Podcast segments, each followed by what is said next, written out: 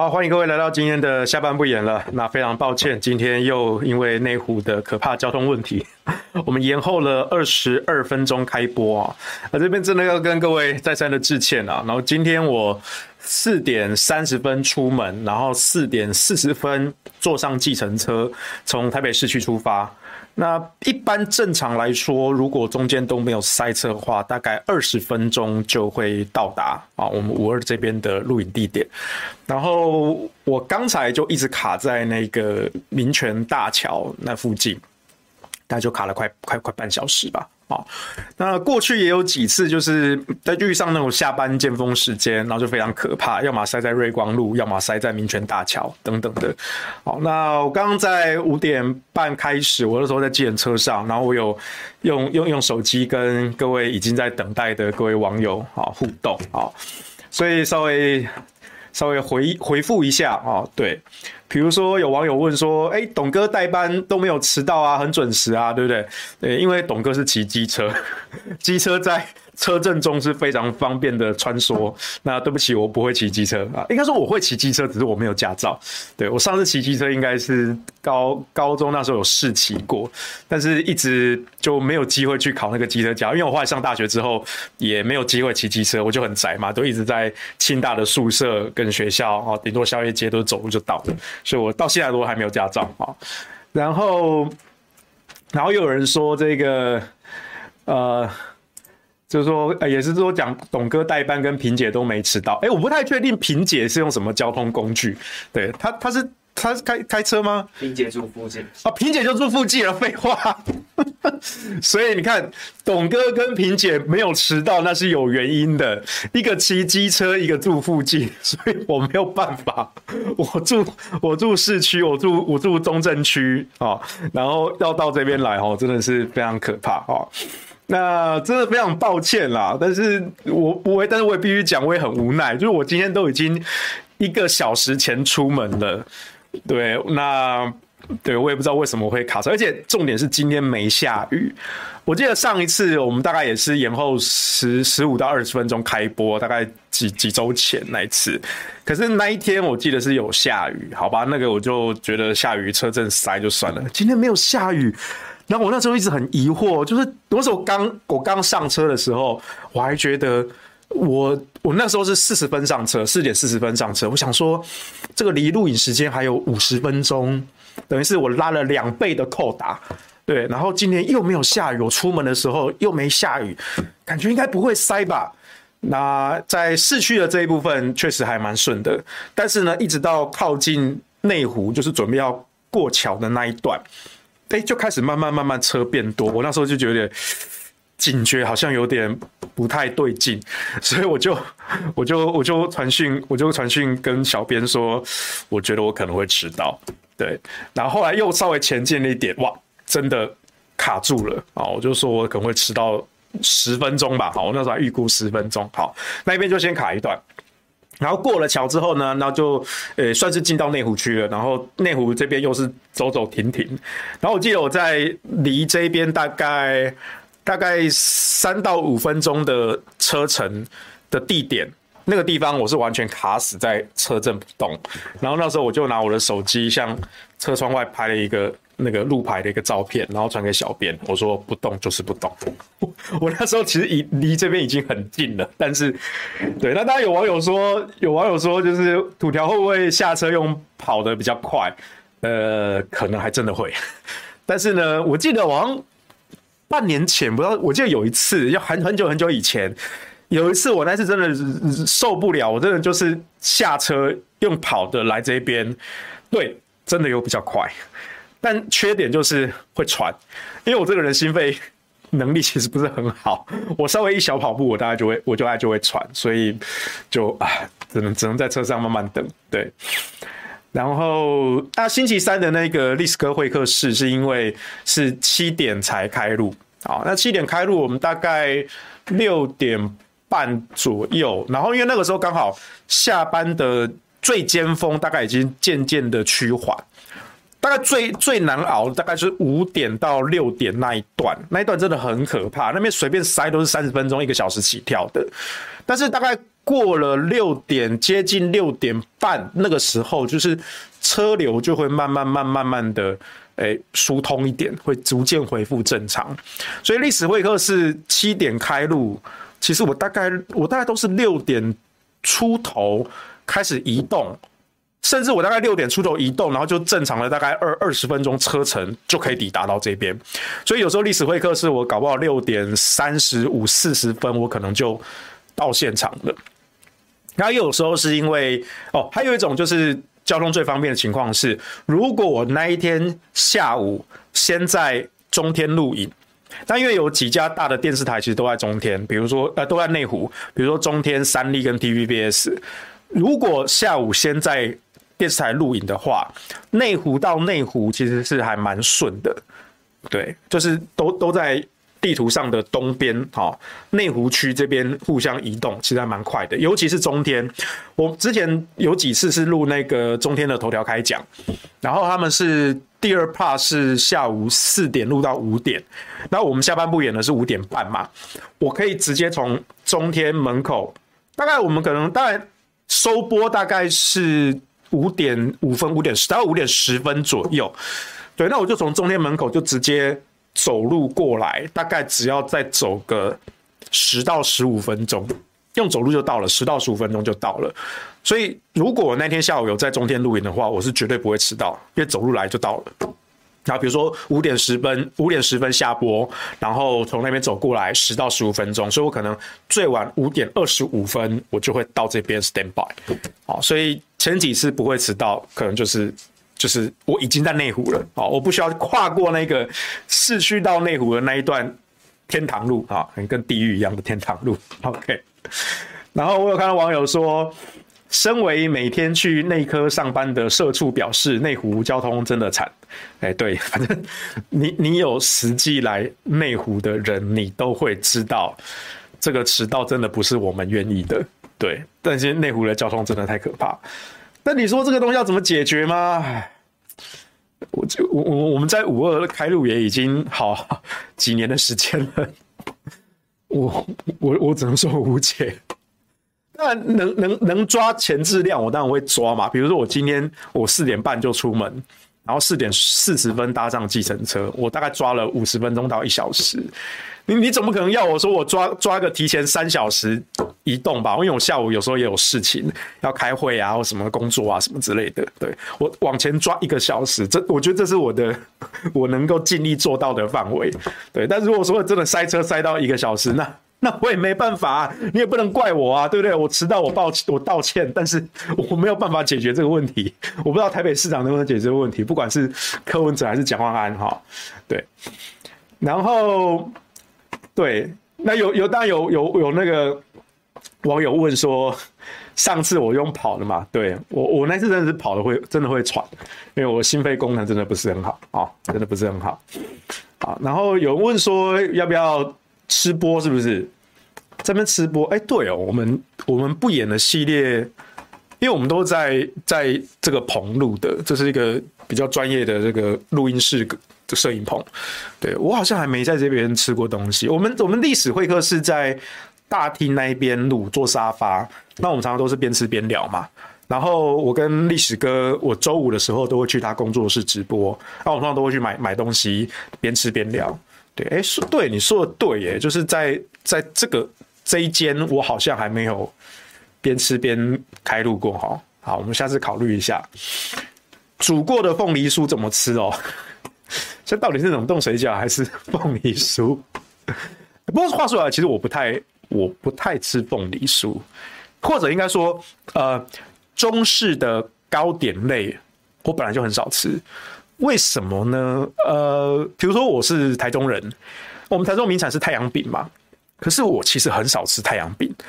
然后我小时候住宜兰，然后我们宜兰也有个名名产叫牛舌饼啊，它也是一样，就是烤的，就是长条形的，然后薄薄的、薄脆的一个，呃，算是饼干，但它中间会有一条是，那应该是麦芽糖。好，那俗称叫牛舌，因为它的形状像牛舌，但它是扁的牛舌，因为牛舌真正的牛舌是立立体的，啊，一根这样子，啊，一条，好，它那是扁平的，但是它那个切切片的那个形状，哎，确实是有点像牛舌，而且中间还一条筋哈。但实际上那是麦芽糖。那我小时候是，呃，我阿嬷有时候会买那个牛舌饼啊，就给大家当零食吃，我吃过。不过后来离开宜兰之后，我就好像就再也没吃过牛舌饼了。那每次回宜兰的时候，我不会特别去买这种伴手礼或者是这种。糕饼类的哦，不知道就觉得好像太干了，又像比如说台中的太阳饼哦，我也吃过，但是也没有到那么喜欢吃。我觉得主要的原因是我觉得它太干。那当然很多很多年之后，大概我大学毕业之后吧，有一次我看到某篇文章说太阳饼真正的吃法是要泡牛奶或豆浆来吃。我说哦，那这样我就好像就可以理解哈，因为后来我就自己真的就是好奇嘛，因为看到看到这种吃法，然后刚好那一次那一年就是有就那个就是有人送月饼啊，或者送太阳饼什么的，就就长辈送，我想说那那我就通常来说我遇到这个东西都是分送给朋友，请他们帮忙削啦，因为我自己不太吃。但那一年呢，因为我知道这个新吃法，所以我就说好，那我就留留留个一包。哎，下来来来试验一下，然后那次我就弄了牛奶，然后稍微加热一下，变成温温热的这个牛奶，然后用这个太阳饼就去沾这个牛奶吃，哎，确实是好吃，就它那个干的那个口感就被滋润了，然后又再配上那个牛奶的甜味跟香味，那个奶香，哎，然后配上那个太阳饼，它的那个层层的那个饼皮嘛，它其实很会吸。吸水的，所以它可以把牛奶吸进去，然后让它里面充满奶香渗透，然后它里面的那个麦芽糖那个馅也因为温度哎稍微软化，哎，所以在口腔中那个味觉就非常的好，就跟我原本印象中的太阳饼是完全不一样的。然后后来我也稍微试过用用豆浆。也是也是类似的效果啊，所以我发现，哎，原来这种中式的糕点是要这样吃哦。但我不确定啊，除了太阳饼以外的，比如说什么绿豆椪啊、呃凤梨酥啊，哦或什么的，是不是这样吃？好像好像也不是哈。所以一般来说，就是那种逢年过节，那又因为现在认识比较多政治圈的朋友嘛，所以他们有时候，比如说什么立委办公室啊，或者什么议员办公室啊，可能都会送一些这种逢年过节的。小礼物啊，比如说什么饼干礼盒啊，或者什么月饼礼盒啊，对啊，有时候其实我蛮蛮蛮烦恼的，因为我非常感谢这些朋友哈送这些逢年过节礼盒，但是我平常是不太吃饼干跟糕饼的人，所以我那时候就很烦恼，就要问一些朋友，就是比如说同事啊，或者一些朋友啊，就是说，哎，我这边有有有有一些饼干或是糕饼，你要不要帮我削一下？对，那我可能留留几块下来，哎，我自己吃，哦，意思意思心意一下这样子。对，那我吃饼干也是，我大概都会配牛奶，哎，不配牛奶我是吃不吃不了饼干的这样子。我喜欢吃面包，我不我没有平常没有那么喜欢吃吃饼干这样子。所以有人说什么饼干泡水吃下去，哎，对。那有人说什么吃汤圆哦，因为凤梨跟水饺有人吃过了。哎，我们冬至是什么时候啊？我不知道，我因为我没有在过过过农历，但是我前阵子有有开一个团团购，然后那个应该是云林的的厂商，他们有那种创意汤圆，哎，就是最常见的汤圆里面包呃包芝麻或是包花生，然后那种甜的那种馅嘛，然后那家创意创意创意汤圆就有一些诶奇奇怪怪的馅，比如说我包猪肉馅的、鱼肉馅的、麻辣的哦。等等的啊，那我是没有吃那些奇怪的馅，我是有吃那个就是最最最最传统那种口味，就是包芝麻跟包花生。但我必须说哈，我这个人呢，最喜欢吃的汤圆是没有包馅的，是红豆汤圆，就是那种小汤圆，红色跟白色的那一种，没有包馅的那一种，然后配上红豆的甜汤，哎，啊，然后要记得那个。那个汤啊，那个甜汤的用的糖，记得要用二砂，哎，不要用一般的砂糖，因为一般的砂糖白砂就是甜而已。它二砂二号砂糖呢，有点棕黄的，有一点点的味，可是它又没有像黑糖那么的浓浓郁浓厚，因为黑糖那个味道会整个盖过去，所以二号砂糖我觉得是一个很很独特的存在。因为它其实就是介于白沙跟黑糖之间，它那个棕色其实是有一一点点的那种那种焦化反应，好，你也可以说是杂质，我反正就是一点点一点点，就但它带一个韵味，它带一个韵味，所以我还蛮喜欢的。就是二二号砂糖啊，所以我这个人是比较坚持，就是这种糖水啊，糖水，诶，我觉得二砂是最好的。当然配上有一些，比如说像是布丁，那布丁当然要配焦糖啊。我说的不是焦糖哥哥那个焦糖，我说是真正的焦糖啊。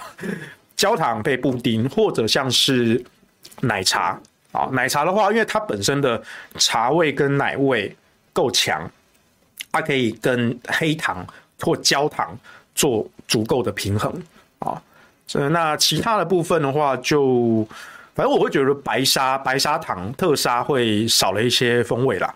啊，就是虽然我平常不是那么喜欢吃甜的，没有到没有到不喜欢，更正一下，没有那么常，没有那么常吃，喜欢还是喜欢，但是没有那么常吃甜的。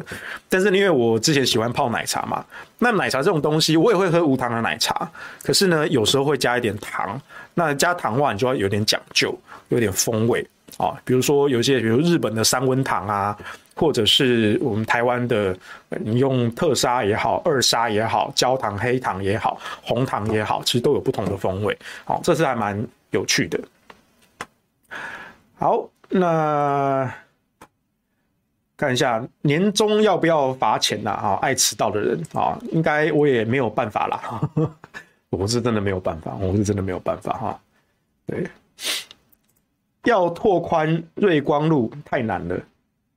对啊，这内湖交通问题到底怎么处理啊？哦，然后小编有说，哎、他之哎、之前有拿能卤味跟给我在录音间吃过，哎、有吗？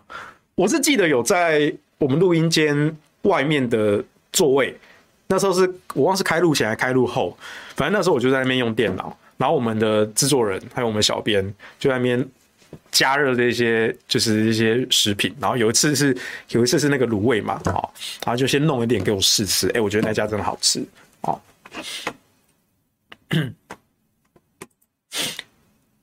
微热山丘的凤梨酥，对。对，因为二二砂它带一点点那个糖蜜，哎，你你可以把它视为是一种杂质，但是那个杂质是有风味的杂，这是好的杂质。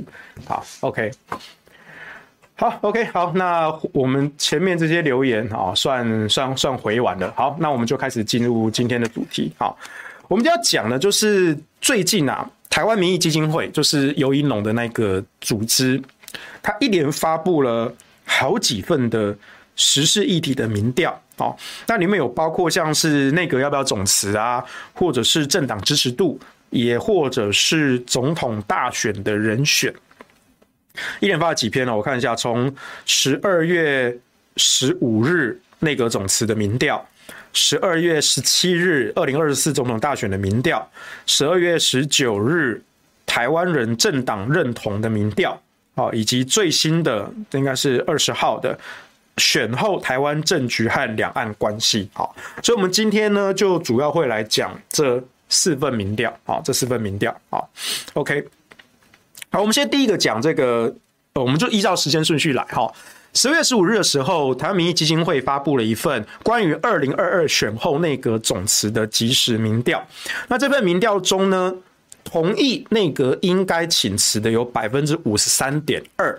不同意的是二十一，那剩下没意见的有大概二十，不知道的大概五趴，所以你可以看到哈，同意跟不同意的比例是相当的悬殊的，大概呃超过了二比一的比例，超过了二比一啊，同意的过半哈，五十三趴，对不同意的二十一趴啊，那他这份民调并没有太多的解析，当然他有一些交叉的。交叉分析的，比如各个年龄层，不过各个年龄层我觉得是差不多的，没有没有没有太多的歧义，好，没有太多的歧义。所以整体来说，你可以看到选后国人对内阁应该总辞还是有过半的支持度的，过半的支持度的。但是我们之前在选后吧，我记得选后第一周，选后第一周，尤其是那一天开票，那天我们跟萍姐。那个开开票节目嘛，我们那时候当场就在讨论说，那时候蔡英文请辞党主席，然后苏贞昌也口头请辞行政院长，但是呢，蔡总统未留。啊，所以我们当时就解析为什么苏贞昌要留下来。啊，因为这是一个政治的操作。啊，其中有几个面向，第一个面向是，呃，苏贞昌如果卡着，他是要防止赖清德借机插针。而且第二个，苏贞昌如果卡着，再加上从当天就开票当天开始，民进党内其实就带一个风向，就说这一次的选举失败是因为侧翼网军玩过头，引发民众反感。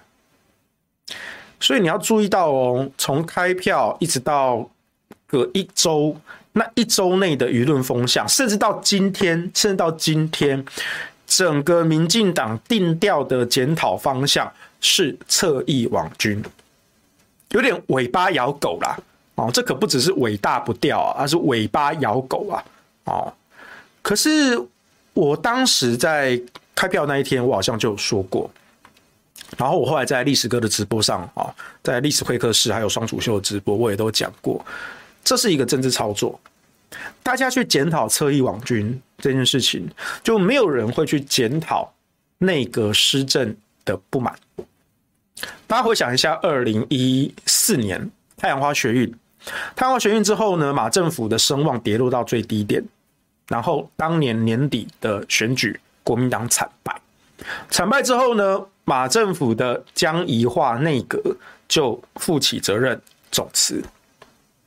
然后再来看二零一八年，那个时候是蔡政府的赖清德内阁。那二零一八年有十大公投，然后有地方选举，好，那结果出来也是民进党惨败。那赖清德内阁呢，也负起责任总辞。所以你看到，其实内阁总辞这件事情，它是一个。所以它等于算是一个选举的期中考，就是我们中央的选举是四年一次，可是中间两年的时间会遇到一个地方的选举。那地方的选举如果执政党惨败，那内阁是要负起责任下台总辞的。你可以说这是一个宪政惯例，但是呃，一般民众根本也不在意什么宪政惯例不惯例的啊。这我们的法治素养其实相当的差啊。但确实民众有一个很直觉的观感，啊，你不要跟我说讲什么宪政惯例啊，哈。就是做不好就下台啦，好啊，这种地方选举也一方面类似于中央执政的期中考啊，所以我们看到，无论是马政府的江宜化内阁，还是蔡政府的赖清德内阁，在遇到二零一四跟二零一八的败选，其实他们都负起责任来总辞的，好，这个才是符合民众直观的直观的认知。可是为什么到这一次苏贞昌内阁，他打死不辞，打死不辞？哦，这当然第一个是蔡英文的布局，他要去防范赖清德过早的抢夺权力；第二个，他要去引导这个风向，让他们去检讨侧翼网军，然后不会来归咎苏贞昌内阁的施政。那苏贞昌这个人呢，其实他跟蔡英文他们本来就不合，可是他们其实有一种互相有把柄在手上的合作关系。一种恐怖平衡的同盟，这我们讲过非常的多次啊。苏贞昌也乐于去谈这个炮火，他就是一直张嘴就很臭嘛，对不对？就给你抬杠嘛，啊，你在叫什么啊？不要太不满啊。所以苏贞昌就这样扛着啊，他也乐于这样子。然后蔡英文也需要他在前面扛，那我总统就可以躲在后面啊。所以我们的总统已经超过两年啊，超过两年不接受记者提问。不开放联访，不接受记者提问，好，这个真的是超英赶美，好，那向中共跟北韩、朝鲜，啊来看齐，哦，非常的厉害，啊，所以苏贞昌卡在这边，他他其实有非常非常重要的一个战术性的一个考量，啊，可是这当然是一个两面刃，啊，这是一个两面刃，因为我们在前几周吧，我们那时候就有收到一些消息。就是苏贞昌内阁应该是会继续留任，因为那时候还在传说，哎，原本是说哦，因为现在立法院卡着总预算审查啦，那如果你现在就总辞，哇，那个总预算就很麻烦啊，是不是要重提重来啊？那将会来不及啊，会很麻烦，很麻烦。好，呃，我我我觉得这个是借口啦，因为民进党你什么时候在意总预算审查这种东西？你要过就过啊，对不对？而且之前我在前几年那时候应该是蔡政府初期吧，我记得有一年的立法院总预算是 delay 了整整一年，又就又再过了一年才通过前年的总预算。我我记得其中有一年我发生这个例子，那个时候已经是民进党执政了。所以说，你说民进党真的很在意什么总预算审查吗？没有啦，就拖过这个会期，明年再来审啊，前年的案子都可以啦。你们也干过这种事情啊？对，你说这个在民主的惯例上，是不是国会失职怠惰？哎，是。这你民进党不在意这个嘛？哦，那你说一般老百姓，没关系，我感觉一般老百姓也没有很在意这个东西啊。谁搞得清楚到底是你审的是今年度预算还是上上年度的预算？好，大家也搞不太清楚啊，是我们会看得比较细，我们就是说这就是国会怠惰啊，对不对？啊，但是没办法啦，所以你根本就不在意，你根本就不在意。所以我觉得我那时候听到林院长提这个理由，就就借口啦，什么总预算。但是当然那个时候也有一些的呃猜测，是好吧？那你既然你民进党提出总预算案的这个理由，那等到总预算审过之后，那苏贞昌要不要下台？要不要换人当院长？换人组阁啊？哎，这确实是有在考虑的。所以最近这前几周吧，哈，那时候就有一些风声谣传说，到底谁要来接行政院长啊？好，那原本原本在选前有府院那边的算盘是，如果桃园市郑文灿成功的交棒给郑运鹏。哇，那这是大功一件啊！那郑文灿呢，应该就是选后就可以入阁，好来当院长。那苏院长呢，就可以开开心心的去选总统。他背后呢，得到英系的这个支持，啊，然后来组成赖清德防线，啊。但是事与愿违啊，啊，呃，郑文灿想要救郑运鹏，但是呢，这个扶不起的阿斗救不起来。啊，而且还不只是小叔，你说小叔，那那郑文灿毕竟还是有功嘛，哈，还是有小功一件嘛。那以他的资历，哈，直辖市桃园做了八年，哈，那也算是有功了，哈。所以原本的剧本好像还是可以继续走下去，哈。苏院长去选总统，啊啊，那郑市长变郑院长，好，这是后来第二个版本。结果没有想到，哎，是大叔，十月二十六日开票出来，桃园是大叔，哇，那阿里西亚。那你说郑文灿能不能入阁？好像怪怪的，尤其是呃那一天开票那一天哈，组成什么败选检讨小组召集人，既然找的就是郑文灿，我就是这个这这这这这什么道理啊？你桃园就是输了脱脱裤子嘛，啊输了一屁股，那你还找郑文灿当败选检讨召集人，哈，太奇怪了，好，好了，那那那时候大家想说，好吧，那。那至少郑文灿有没有可能捞一个副院长啊？行政院副院长啊？因为当时陈其迈也是败选嘛，高雄市长败选嘛，就被拉去中央做行政院副院长啊。哎，啊，郑文灿就败选归败选哈，但是也算是有功啦哦，有功在党国嘛，当个副院长啊。那至于这个苏贞昌苏院长跟总统之间安排要怎么样，那再来考虑嘛。哎，结果没有讲到连环爆，连环爆。就是郑文灿的论文也爆了，被撤销学位嘛？啊、哦，那郑文灿也，我觉得他也算聪明啊。那第一时间就是低调的道歉，然后不要像那时候林志健一样一直闹，然后跟台大对杠，然后那边整个社会整个火大啊、哦。那郑文灿就是赶快的道歉止血。可是你一个学位抄论文抄袭被撤销学位的人，你在事发后不久就当行政院长。这观感上真的是太说不过去了啊，太说不过去了。那当个副院长好像也不对，所以现在郑文灿好像只能先先暂时让他冷静一下，现在先把他冻起来，哎，不要让他入入入中央啊，不要让他任公职。你说党职给他一些安排好像还可以，公职这个部分那会引起人民更大的反感啊，所以呢，这条路等于是被切断了。哇，好了，那我说真的，其实民进党也没什么人才，民进党没有人才。很多酬庸的位置，什么国营事业的董事长啊、董事啊、独董啊，或者说跟党相关友好的财团企业啊，哦，到处去酬庸哦，这个大家人人抢啊。可是一个台面上这么大的一个位置，就是院长级甚至部长级，院长、部长，哎，这个是要面对民众，是要扛责任的。那大家想要抢，大家也会觉得说，哇，那这个。扛得住吗？啊，所以郑文灿就是一个例子啊。原本大家以为他会接行政院长，没有办法。后来想行政院副院长总可以了吧？哇，结果自己也爆了，也没有办法。那怎么办呢？你只能先冷冻起来啊！啊，所以后来就有在谣传说，好，那那如果真的那个总预算审过了，要来要来改组哈，要改组内阁哦，那院长要谁来当？那就有一些风声呐，说什么。什么顾立雄啊，哈，因为顾立雄他现在是国安会秘书长嘛，啊，那前阵子我记得，我记得谁啊？那次是不是在在会客室还在哪一次哈？就有人觉得说，呃，顾立雄他的资历不对吧？哦，国安会秘书长跟来接行政院长哦，就他好像觉得说，至少要是部长级，或者说至少要干过副院长啊，那你再来。升一级变行政院长嘛？那国安会秘书长感觉就没有行政资历啊什么的。我我那时候我就我没有很认同这个讲法。为什么？好几个理由。第一个理由，民进党用人当官，什么时候看行政资历了？什么时候看行政资历？你看经济部长王美花，他哪里懂经济？你看国安会秘书长顾立雄，他哪里懂国安？对不对？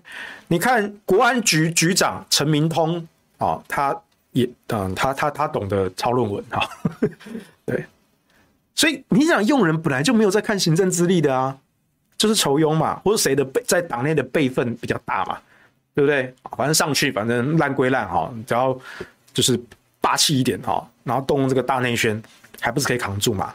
啊，第二个，你说院长的人选啊，至少要当过部长、副院长。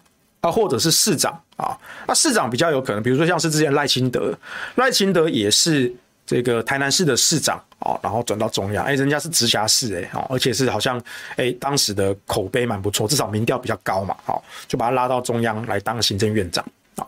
那你看现在的副院长是谁？沈荣金，沈荣金，我很久很久以前有稍微提过，这个人做牛做马。就不是人嘛，做牛做马不是人呐、他就不是自己人。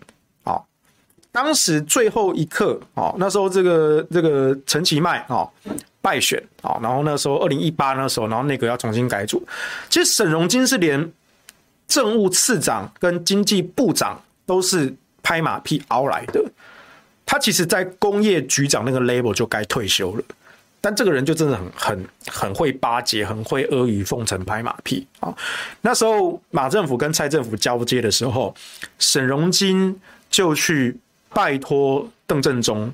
邓正中当时是马政府的经济部部长，可是邓正中跟蔡英文的交情也很好，所以当时沈荣金就拜托邓正中去引荐蔡英文。所以沈荣金是马政府第一个。阁员去向蔡英文书城面试的，那后来诶、也就给他一个位置，就是经济部的这个这个政务次长啊。然后来在八一五大停电的时候呢，诶、那时候部长李世光就被干掉了嘛。啊，那所有民进党的人，当然他很想当部长啊，可是经济部长这个位置是很。很难过的，就是你不知道什么时候会跳电，什么时候会再烧掉，对不对？你坐这个位位置，屁股坐不牢啊，好，如坐针毡啊，没有人敢扛。哎、这时候你必须佩服沈荣金啊，他毛遂自荐，哎，我来扛，我来扛啊，所以呢，他就当上了部长。但这个人其实没有什么当市长、部长的真真才实学，他就是靠逢迎拍马哦。但他的野心跟行动力啊，这个确实是要给他称赞的。没有人敢扛的时候，他敢出来扛。哦，我我我我我，哎，所以他就当上了经济部部长。那当上经济部部长呢，也是这样继续阿谀奉承、拍马屁嘛。然后在二零一八年败选的时候，哦，沈荣金那时候想说，哦，这个时候那个改组啊，哎，是不是我有机会？我如此忠心耿耿啊，是不是我又可以上位了呢？啊，他那时候就笑想行政院副院长。哦，这个人的野心真的很大啊。但我后来去。打听了一下府院那边的消息啊，啊，最后最后一刻，他们还是决定把陈其迈拉来当副院长。为什么呢？因为我刚讲了嘛，沈荣金做牛做马，那就不是人嘛，是牛啊，是马嘛，啊，他不是人呐、啊，不是家己人啊，啊，当人的资格都没有，啊，副院长大家是要找我们民进党自己人来当啊，哈，所以呢，据说啊，哈，据说啊，在部里面啊，沈荣金沈部长啊，整整脸臭了一个星期呀，本来以为可以升副院长的，没有升到他。啊，脸臭了一个星期啊！啊，这当然是认识一些朋友在里面看到的啊。那后来后来，这个陈其迈做了这个行政院的副院长啊，然后又遇到疫情啊，然后做了一些相关的一些什么大数据啊什么的防疫，反正就是大内宣呐啊。那后后来就是二零二零年后啊，高雄市长啊这个罢免跟补选啊，然后呢，陈其迈呢就。回去高雄选啦，哦，然后也真正如愿以偿当上高雄市长啦，哦，终于行政院副院长又开缺啦，哦，啊，沈荣金说这次终于轮到我了吧，哦，啊，这次终于轮到他了，哦，这次终于轮到沈荣金当副院长了，但你说沈荣金会当行政院长吗？不可能啦，啊，因为副院长那时候也是找不到人啦，我刚刚说的民进党有人才荒嘛，民党也找不到人啊来当这个副院长，所以现在就大家考虑说，好啦，那二零二二年又又又又又败选啦。他、啊、内阁要不要改组？要不要总辞？要不要改组？他如果改组的话，谁来当院长？沈荣金就就不是人嘛，对不对？他是牛马啊，做苦力的院长，当然叫自己人来当啊。可是现在郑文灿又折损啊，那、怎么办？没有人扛啊！再加上蔡英文的权力布局考量。所以最后最后的决定，我们那时候有收到消息说，应该是蛮确定苏贞昌会继续留任呐，搞不好会做到二零二四年呐，好做就等于做到蔡总统任期期满了，好，他就这样卡在这个院长位置上。然后前几天就有记者朋友哦就传讯，然后就说这个相关的民调啊，就说大家都希望就是内阁总辞啊，你总是要负起责任嘛。可是我们知道的这个政治线。就是苏贞昌会硬卡着啊，这是政治的布局，而这个政治布局也是一个两面刃，因为苏贞昌是真的还蛮蛮讨人厌的，是蛮讨那个嘴脸是一般民众都看不太下去的啊，非常的嚣张跋扈霸霸道，连一般民众都蛮讨厌啊，所以如果苏贞昌继续卡在行政院长的位置上，当然对保护蔡英文的权力结构是。对的，是正确的，但你要承受一个代价，就是他会在内阁的这个位置上持续的累积民众的负面观感。但是可能蔡英文的考量是，反正院长归院长，总统归总统啊，我只要保护我的名声不下坠就可以了。阿苏贞昌他也喜欢那个权力的那个感觉。他也乐于去谈这个炮火，那外面对他不满啊，就是说你就是该辞啊，你就该下台啊，我就是不走，哎，我就是不走，我是院长，我就是不走啊。他也乐于做这件事情，所以刚好双方各取所需啊。就是你当然知道有缺点，我们有客观的分析，缺点很多。你在这个院长这个位置上，其实对在野党来说，尤其对国民党来说。搞不好还会拍手欢迎，对对对，苏贞昌继续做院长，对不对？我们明年比较好选，对不对？我们就把过去好几年的这些苏贞昌内阁施政的这些不满啊，哦，通通通通拿来讲，哎，国民党搞不好会比较好选啊。但苏贞昌会觉得说啊，你们骂就骂啊，对不对？我们就来正面杠啊，对不对？苏贞昌想法是这样子啊，而且重点是民进党没有其他能够扛院长的人选。啊所以他不得不接受这个双面刃的选择，啊，这是为了保护蔡英文的权力结构。一方面，苏贞昌自己也愿意谈，所以即便他在院长是位置上够狼弯啊，够狼弯归够狼弯啦，也不会轮到顾立雄来阻隔啦，啊，不会轮到他啦。啊。我们收到消息是这样子，好，收到是这样子，好，所以这个民调哈，游玉龙这个民调，我觉得他对苏贞昌应该是也有蛮多的不满啦。据我了解的，游盈隆啦，好，那他这个民调做出来，确实民众也是这样的观感。可是我觉得你动不了他，因为这个决策是政治的决策，不是看民意决定的。他有他政治上的布局，好，还有在他政治上布局。再来，我们看另外一个民调，哦，就是二零二四年总统大选的新趋势。那台湾民意基金会呢，这个民调他做的是。赖清德、侯友宜、柯文哲这三个人竞争二零二四的总统大位。那做出来的结果呢？是侯友宜三十八点七趴，赖清德二十九趴，柯文哲十七点八趴。啊，那尚未决定的八点一，不知道的六点四。所以这一个民调出来，哈，那前前两天新闻出来之后呢，那大家就解读说，哇，你看侯友宜赢赖清德，哈，九个百分点，呢，九个百分点。更早之前，ET Today 在选后的做那个民调，也是一样，侯友宜、赖清德、柯文哲做沙卡都，那个民调，我记得侯友宜只赢只赢赖清德一点点，大概两两三趴，我印象中两三趴啊。但是我说了，那个民调的正确解读法是，因为 ET Today 那一个民调做了很多种沙卡都的组合，包括呃朱立伦、赖清德跟柯文哲。我觉得最主要是要看那一个。我不是说朱立伦他能够出来选总统，他或许想，但是我觉得他出不来，有点像是二零一九年的吴敦义，他自己想选，可是他又那边扭扭捏捏。那我希望朱立伦不要再犯跟当年吴敦义一样的错误，好，不要这边拉谁卡谁啊什么之类的。可是那个组合最有趣的事情是，当国民党提出的人选太弱，朱立伦支持度确实不那么高。这个时候，国民党的这一些票会转移到柯文哲身上，在那个组合中，柯文哲也是可以险胜赖清德。当然，那个绝对数字不重要。我要说的是，柯文哲是蓝营为了反绿可以接受的人选。那即便是像侯友宜对赖清德、对柯文哲、萨卡都的情况下，哎，侯友宜确实民调高。柯文哲仍然有稳定二十趴以上的支持度，我记得那份民调二十几趴，二十三还二十二，我都忘记了。反正就是稳定二十趴以上的支持度。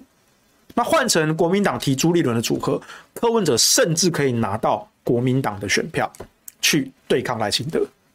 好，所以我觉得这其实才是真正国民党必须要看到的。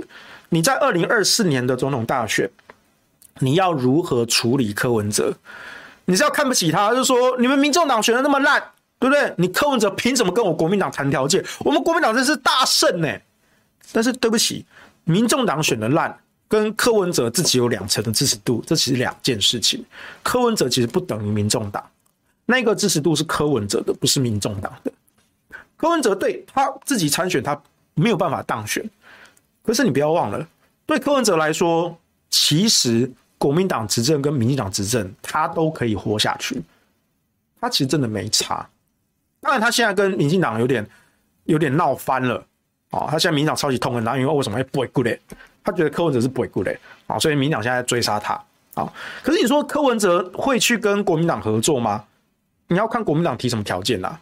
问题是在说，过去这几年时间，国民党跟柯文哲也有一些过节啊。那加上这次的选举结果。你说新竹市拿下来的高虹安，可是高虹安不是柯文哲的人啊，而且高虹安会胜选，其实是最后一刻蓝营的议长、副议长倒戈，所以你也可以说新竹市的高虹安是靠国民党的力量选上的，是啊，最后一刻大家自主性选择弃保啊，对啊，明面上国民党当然还是得挺自己提名的林根人嘛。但私底下运作，我们大家都心知肚明啦。我们早就放弃林耕仁啦，林耕仁你回去耕田吧，你是啊。所以在地的都知道啦。高虹安为什么能够赢过沈慧虹，能够赢过民进党，其实是靠国民党上去的。所以在这种条件下，国民党更看不起柯文哲啊。你你你你们民众党今年选那么差，对不对？按你们新竹市高虹安拿下来，其实还是国民党在地方组织的力量啊。所以你柯文哲，你凭什么跟我国民党谈条件？但是我必须要劝告国民党，你们有这样的想法，你们掉进了民进党的第一个陷阱。我再三强调，柯文哲他个人不是民众党，是他个人。柯文哲这个招牌有两成的支持度，他在这个选举中就是关键少数。当然，国民党也可以乐观的、乐观的去想象说，哎呀，这一次的台北市长选举，啊，黄珊珊。不也是两成左右的支持度吗？但是只要我们的蒋万安哈稳定的领先啊啊，我们就可以赢到最后嘛。这个想法啊，看似有理，可是最关键差异是什么？民进党的人选不一样啊。台北市长这次选举，为什么蒋万安能够稳定的获胜？在沙卡都的情况下，因为民进党提的是陈时中，陈时中的仇恨度太高了，到最后一刻是选民害怕陈时中当选，所以有一些选民他们是第一选择是黄珊珊，但蒋万安他也可以接受。那最后最后发现哦，完了，柯文哥不是柯文哲，陈时中可能会当选啊。那只能跟珊珊说不好意思，我可能要去投蒋万安。你们两个都很好，我心中的第一选择是黄珊珊，但是最后还是蒋万安。那是因为民进党在台北市长的选举，他的代表是陈时中，他的仇恨度非常的高。可是如果你二零二四总统大选，好，我就跟你讲，赶快写沙卡都，侯友谊、赖清德跟柯文哲，我就问。你觉得侯友谊、赖清德、柯文哲的沙卡都的局势会像蒋万安、陈时中、黄珊珊吗？我告诉你，现在有一些国民党的笨蛋，他们就在类比台北市长，他说不用理，不用理柯文哲了，哈，就是弃科归侯啊。啊，弃科归侯，甚至不是保，因为不用保，因为那时候那时候有人喊什么弃黄保蒋啊，我觉得那也是错的想法，因为蒋万安一直都是第一名啊，第一名是不需要保的，啊，只是说你要中间撒卡路怎么怎么取舍，这第二、第三才有弃保的之分，所以其实是白银到底要选择陈时中还是黄珊珊。那蒋万安其实也没有得罪白银嘛，所以最后白银也觉得说好，那就那就可能诶，为了太害怕陈时中了，所以就投给蒋万安。可是，在二零二四，即便是侯友宜、赖清德、柯文哲，赖清德的仇恨度不会像陈时中这么的高啊，不会哦。而柯文哲在国政议题上的表现，绝对会赢过后续侯友宜的表现。但我们有长期的观察跟了解啦。啊，所以现在侯友宜的民调虽然很高，你看起来好像是国民党最强的人选，但我必须说，他一旦去选总统，他的国政议题上的回答跟应对，就会暴露出他跟柯文哲之间的高下。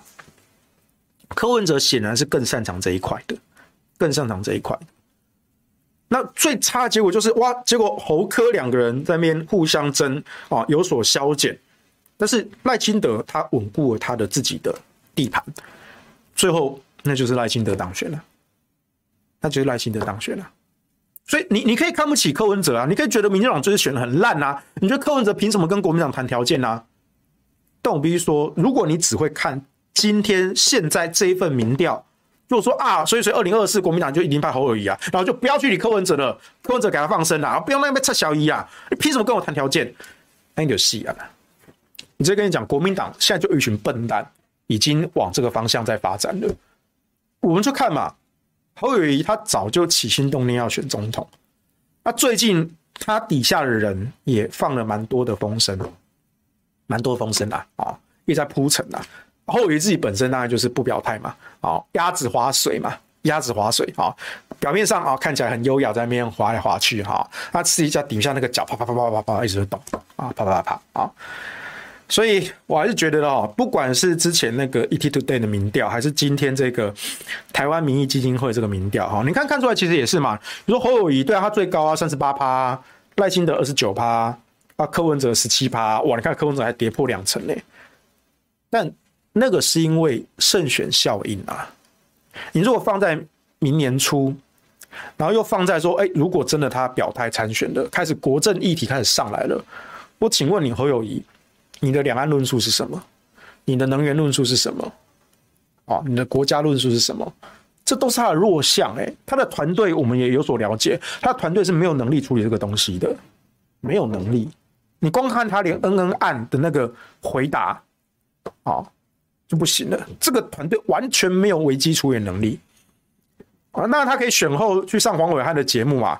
就骗黄伟汉说啊，不是我不敢讲啦，是我讲出来，我有上子之痛嘛，我们将心比心嘛，我讲出来蓝营就会去围剿恩恩爸嘛，所以挖北愿供啦，哦，不是不敢讲，是我不愿意讲啦，卖骗笑啦，黄伟汉你就这样被骗了哦，我不知道黄伟汉哥你也是资深媒体人，你怎么会被这种天真的谎言给欺骗呢？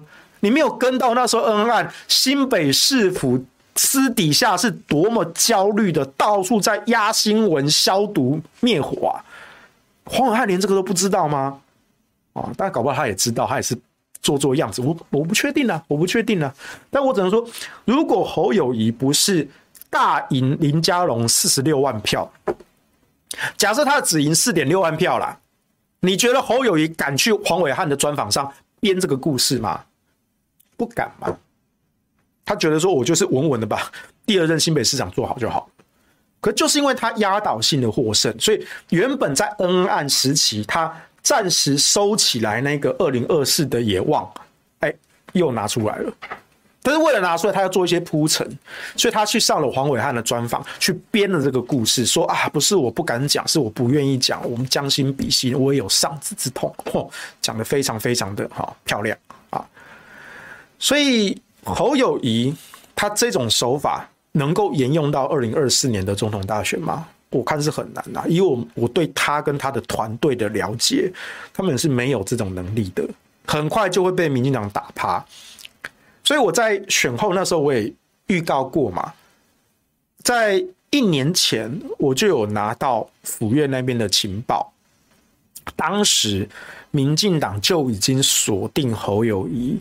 希望把侯友宜拱出来选二零二四，为什么？因为他民调高，那是市长的民调。他蓝营又喜欢跟风，但如果国民党真的提名侯友宜，那对民进党来说是最好打的情况。我随便讲，国民党目前几个人选，比如说赵少康已经表态要选，那朱立伦哦，大家都知道他很想选。哎，我必须说，虽然朱立伦、赵少康。这些人他的民调大幅落后侯友谊，可是，在国政议题上的应对，朱立伦跟赵少康至少会做的比侯友谊好。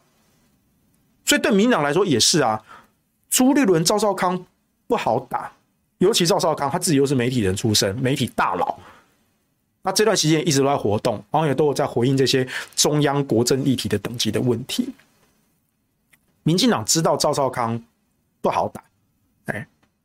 所以他们当然想要去拱台面上看起来民调高的侯友谊，即便侯友谊目前完全没有任何的论述，事实上他也未来也拿不出任何的论述，我就先把你拱出来，因为蓝营最喜欢这种咖，就喜欢大家拥护一个哦，看起来好像很有希望的，把他拥拱出来，哎，接下来我们就慢慢的啊、哦，这个捧捧上去之后呢，哎，养套杀，哎，所以。这个我一年前我就知道了，民进党就已经锁定要拱侯友宜了。那侯友宜自己也是起心动念嘛，所以他现在也是找人家放话，一下子放什么郭侯配啊，对不对？那当然郭董到底愿不愿意回来哦，这个我们不敢确定。可是如果大家已经认认知到郭侯配的正当性，那又因为郭董回不来，或是不愿意回来，哦，那是不是郭董属意支持侯友宜呢？哎，这时候侯友宜就可以。扶正的，这就是在一个铺陈呐。那民进党看到侯下面的人这样放，那民进党当然乐呵呵啊，对啊对啊对啊，你们这样铺最好啊。所以现在反而是民进党跟侯友宜哦，为了私心，为了布局，两边刚好一搭一唱。那我们就看国民党怎么就掉进这个陷阱嘛。对，而且到时候如果朱立伦啊。提早的启动，因为他毕竟党主席嘛，他提早的启动党内的总统初选啊，这时候是不是挺侯的？第二边放话说，这就是朱立伦的私心呐、啊！哦，你看这么早就启动，那、我们侯市长才刚连任呐、啊，他不方便表态啊，你就在卡侯嘛。我们这个蓝营最强的人选侯伟就被你朱立伦私心给卡住了，你你相不相信？我就预告了，过年过年后。明年过年可能比较早一点嘛，一月底嘛，二月初。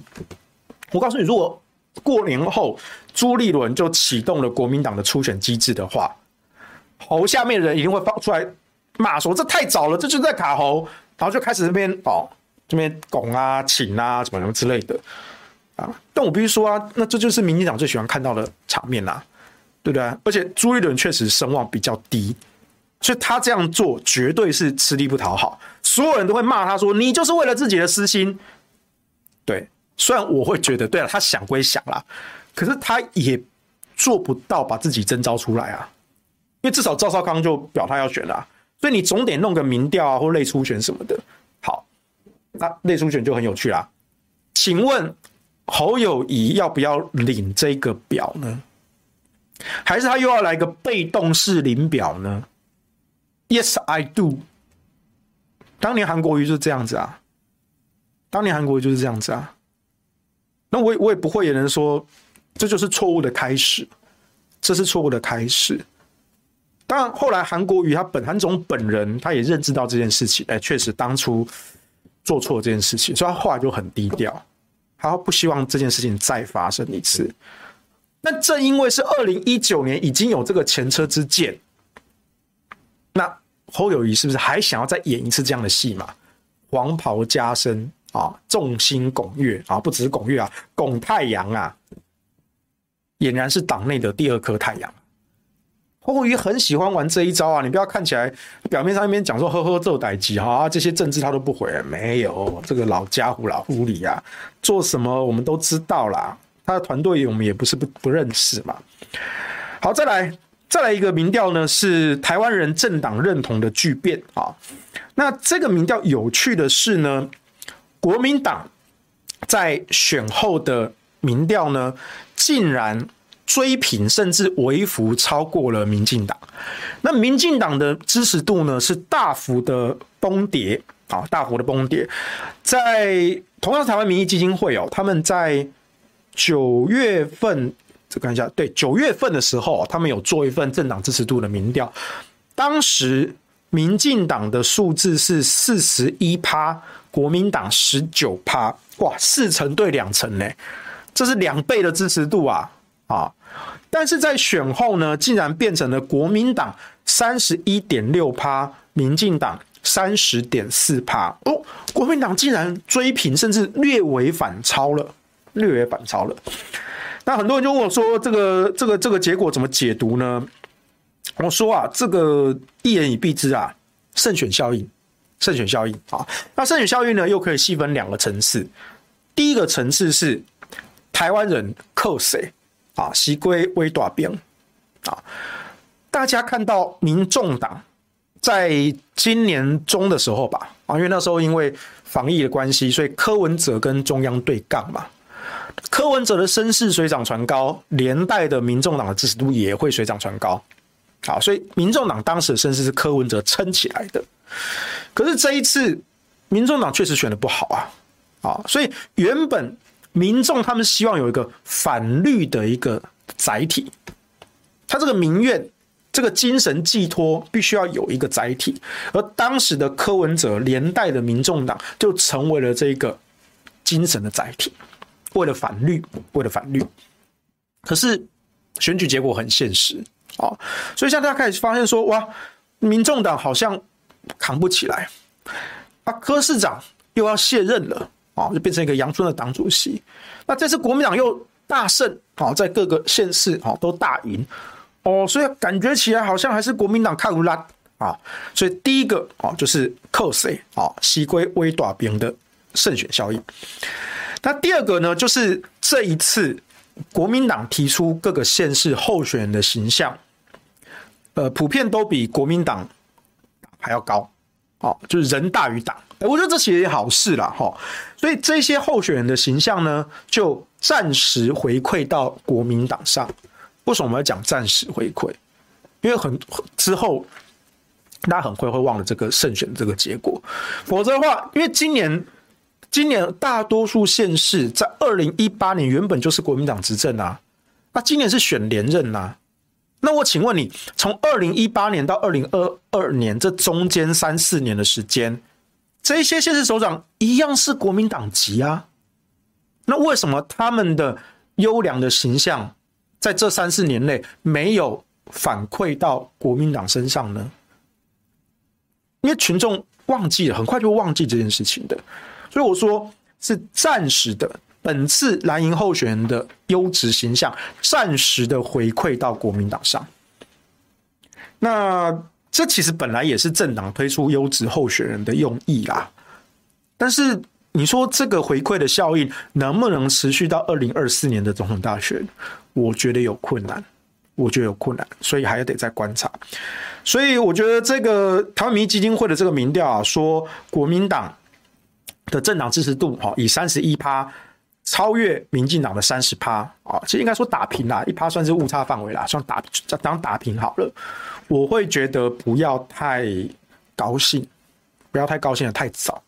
啊！而且今年是地方选举，明年如果国政问题、两岸问题再进来，国民党有没有建立出自己的两岸论述？你说抗中保台、抗中保台，对这张牌在今年的选举逐渐的失效了。可是它失效的原因是什么？不是民众不抗中哦，是抗中归抗中啊！我选立民进党就保台了吗？我们画了一个问号。那反过来问国民党，请问，第一个你们抗中吗？第二个选你们就能保台吗？我们讨厌民进党不代表我们喜欢国民党，我们相信国民党没有哦，这不是必然的关系哦。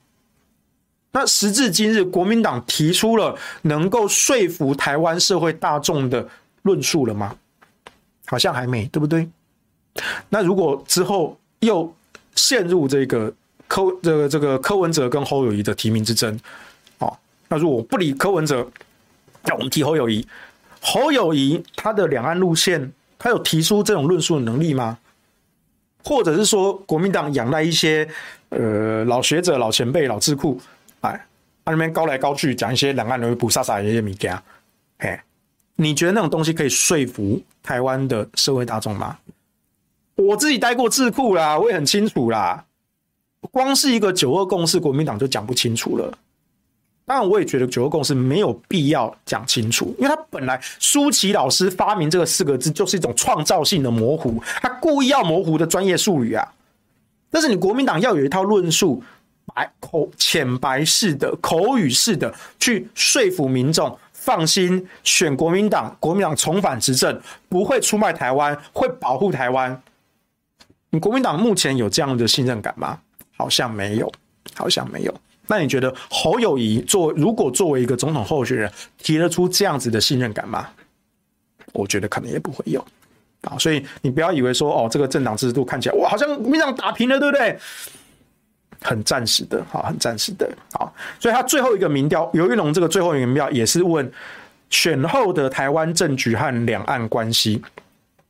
那这个。这个民调就就比较复杂，而且这个民调其实它综合了前面包括像是选后内阁是不是应该总辞啊，或者说对于这次选举结果是不是有意外啊，啊等等的，它算算是一个综合式的问卷啊。那其中比较值得注意的是蔡总统的声望。其实过去尤其在防疫期间，啊，你说苏贞昌内阁累积了很多民怨跟不满，可是蔡总统本人的支持度跟声望仍然是居高不下哦。仍然居高不下，一直都是过半哦。可是，在这一次胜选，国民党胜选后，蔡总统的声望在这一份台湾民意基金会的民调中，不赞同的竟然高达四十六点四趴，赞同的只剩下三十七点五趴。那尤玉龙他去查了资料，这是四十四个月以来的新低纪录，四四个月以来。啊，尤其是在上一次是十月份的时候啊，十月份有做出有做一份蔡总统的声望的一个对比，重挫十三点七趴，重挫十三趴。那到底发生了什么？是这些网军侧翼都跟英系有关，还是大家已经厌恶了蔡总统只会讲抗中，但是保不了台？中共飞弹飞过总统府，他装没事，结果被日本防卫省打脸啊！都有可能，都有可能。所以现在开始，大家不太信任蔡英文，但是不信任归不信任呢、他他就是打算不回答问题到他任期的最后一刻嘛。现在已经超过两年了，明年我觉得他也不会接受联访的啦。他他没差，他只要安全下装卸任就好了，所以你不用对他有多多多大的期待了。好，那后面还有包括像像苏内阁的这个反哦，这个支持度的反应，一样啊，不满意苏内阁高达五十二点六，哇，这比蔡总统的不赞同更高啊，满意的只有三十六趴。好，这是苏内阁。然后呢，他也哦，综合了之前像是对国民党主席朱立伦的支持度啊，或者是对副总统赖清德的支持度，对台北市长柯文哲的支持度等等的啊，这比较细啊。新北市长侯友宜，然后这又再回到了这个二零二四年总统候选人啊。这一次呢，把侯友宜、赖清德、柯文哲跟朱立伦都拿来比啊。不过呢，他这边的比法不是直接的民调，他是问个别的好感度。就代表他是可以复选的，他是可以复选的。那我们也看到，哎，确实侯友宜也比较高，哎，可是朱立伦跟柯文哲，哎，也没有到差那么多。哦，那赖清德是排第二名。好，但是如果你问到说要支持谁啊，那就是跟之前那个民调是一样的。目前看起来侯友宜是民调最高的，啊，是民调最高的。好。那大家，其他问一些很多的实事题啦，包括什么农渔产品啊、政党认认同认同啊，这是刚刚讲过了哈。所以这个东西就比较细哈。所以大致上来说，我还是回归到刚才整理过的几个结论啊，就是民进党跟国民党的政党支持度交叉打平。我的分析是胜选效应，这是一个暂时的啊，这个回馈能够持续多久还得再观察。第二个，二零二四的。总统人选，民进党应该就是赖清德啦，这个挡不住，蔡英文是挡不住赖清德的。可是赖清德能不能得到英系的真心支持？我觉得大概是一半一半。那问题在于国民党以及民众党，国民党要如何去面对民众党？还是说啊，你没资格跟我谈条件？那柯文哲就会闹到底。我觉得最后就是两败俱伤，让民进党渔翁得利。国民党如果照着民进党的希望提出了侯友宜来选二零二四的总统，他就是掉进陷阱的第一步啊。那我对二零二四的这个未来呢，我是比较悲观啦，我是比较悲观的。我是觉得大概国民党，对啊，你要嘛就是呃台面上看起来最高的是侯友宜，可是侯友宜正好就是民进党觉得最好打的，那其他的。民进党觉得不怎么好打的，哎，反而民调都不够高啊，所以就我觉得很难啦，搞不好二零二四年还是赖清德哦，不知道啦，我不知道，反正我是都好，反正我又我又不蓝不绿，对不对？谁当总统，我说真的，我还真的没差，好，我还真的没差。好了，那就今天的下半部演呢，就讲到这边啦。好，那有什么问题呢，都可以随时的来留言，好，我都会看留言，OK，我都看留言。好，就这样了，拜拜。